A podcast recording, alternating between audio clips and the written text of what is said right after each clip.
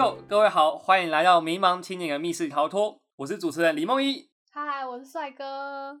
Hello，我是剪辑师兰兰。耶、每一周我们都会找一位二十岁出头的来宾，分享他们成长中的迷惘或他们正在进行中的故事。这一周呢，有些特别，我们没有额外邀请来宾，我们要跟你们分享三个故事。从我们一直努力经营以来呢，我们一直蛮努力要每周更新的。但通常啊，每周更新最累的不是主持人，是剪辑师啊，还有企划。我们在这边特别跟大家宣传一下，我们有很认真经营的 IG，在我们 Podcast 下面的资讯有超链接可以点击。特别啊，是每周我们都会整理一个语录，也是大家可能最会关心的地方。虽然说我们一直很努力要每周更新，可是这周五呢，我们不会更新，因为主持人 上周一被人出了个车祸。我每周一啊都会载我女朋友去新竹小学教城市语言，呃，我是当一个小小的助教啦。然后屋漏偏逢连夜雨啊，上上周我爷爷呃刚出一点意外过世了，我还在想一些关于我爷爷的事情。骑车的当下呢，突然我的手机从手机架上面掉了下来，过去了。一年多以来，这个手机架跟这台机车都没有发生过这么惊悚的事情。就是在我还在怀疑说，哎、到底机车上是什么东西掉下来的时候，我转头看啊，是手机。然后呢，我就撞到隔壁的路桥 上面了，所以我就摔车，然后有一点点小严重，可能直接升级替代役了。原本今年要去当兵的、哇，现在闭起眼睛，我自己的小拇指 都会痛啊，都会有那个啊。那个当下骑机车右倾摩擦在那个路桥旁边一个墙上的感觉，控爆了，痛！大家骑车千万小心啊！我觉得其实我平常是一个步调很快的人，很容易一件事情一做啊就一直做一直做，可是也蛮容易遗漏很多很多事情。那这也是一个机会，让我可以慢下来思考。这一整周我都躺在床上，然后当一个有点像废物一样，朋友啊帮忙呃喂食啊、扫地啊，帮忙处理各种生活大小事。然后呃，因为爷爷出事嘛，所以请了两周丧假，然后又连续请了两周，呃，不知道会不会请第三周病假，这样，所以其实还蛮不好意思的。所以这周五我们是不会更新的。那第二个故事呢，想要邀请我们的节目企划帅哥来跟我们分享。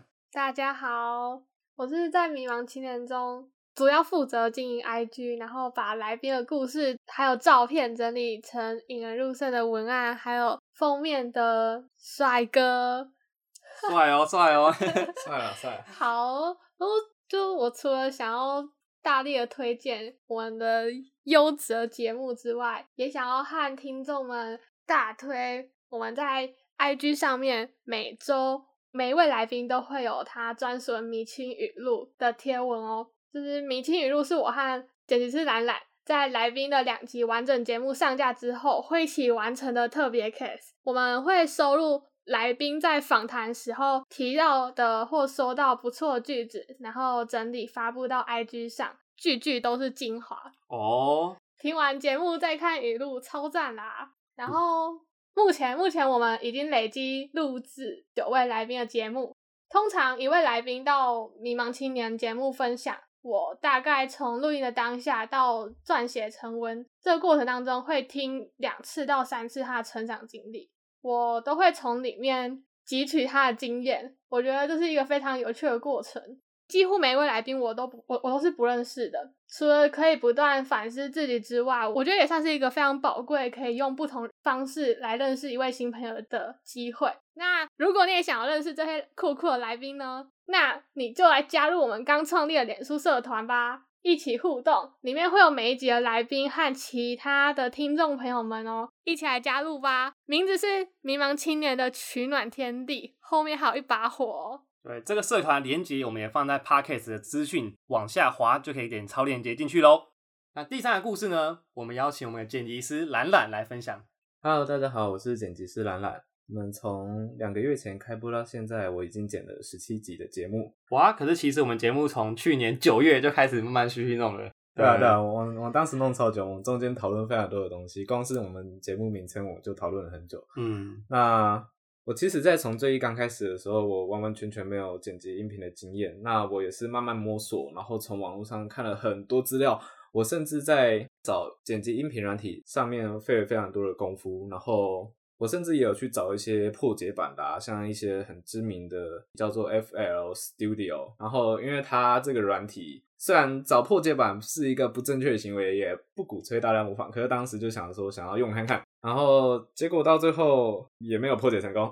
对对对，然后到后来，直到现在用的剪辑软体是 Adobe 的 Audition，希望大家听得还习惯。好，那我们未来也会在麦克风上面做设备的升级。那我还想要分享。我们节目制作到现在的一些心得。起初我们在弄脚本的时候啊，我们在这之前，我们弄的脚本是我们主持人梦一，他都会先去找来宾聊聊天，然后把他们的聊天录音给我，然后我会把它整理成一个脚本。那最起初我甚至整理脚本的方式是把主持人跟来宾的聊天过程全部都把它打成逐字稿。那所耗费的时间也是蛮惊人的。那直到后来把它重点式的整理，那未来呢，我们要朝向只弄反纲的方式。然后我们主要的目的会希望让听众觉得超级自然。对，还有一个心得就是制作到现在，从很多的来宾身上有学到非常多的事情，因为我们大家的时间都有限，也我们大家也都只有一个二十岁，所以。可以从他们身上听到那么多精彩的事情，就感觉仿佛自己也经历过了那些事情一样。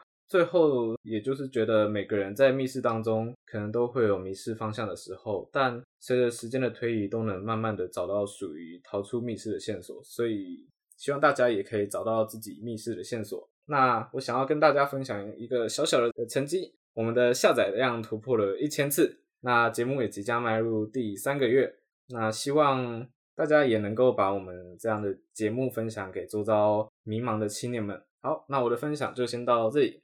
耶！如果你有任何建议啊，欢迎联系我们，搞不好我们会送你一份专属的迷茫青年小礼物，也不一定呢。甚至呢，如果你有兴趣跟大家分享你的故事，也欢迎联系我们。如果有更多精彩故事，绝对也是大家的福音啊！再次提醒，也欢迎追踪我们 IG，还有加入我们的迷茫青年的取暖天地社团。之后呢，我们也会努力产生更多优质的内容。当然，这也包含了我们三位节目主持人当做来宾的精彩故事哦。好，最后一点是欢迎大家，如果你喜欢我们的节目内容，你可以在任何一个 Podcast 平台上给我们五星好评哦，也可以留言你的建议啦。我们都超认真看的啦，也谢谢，拜拜，拜。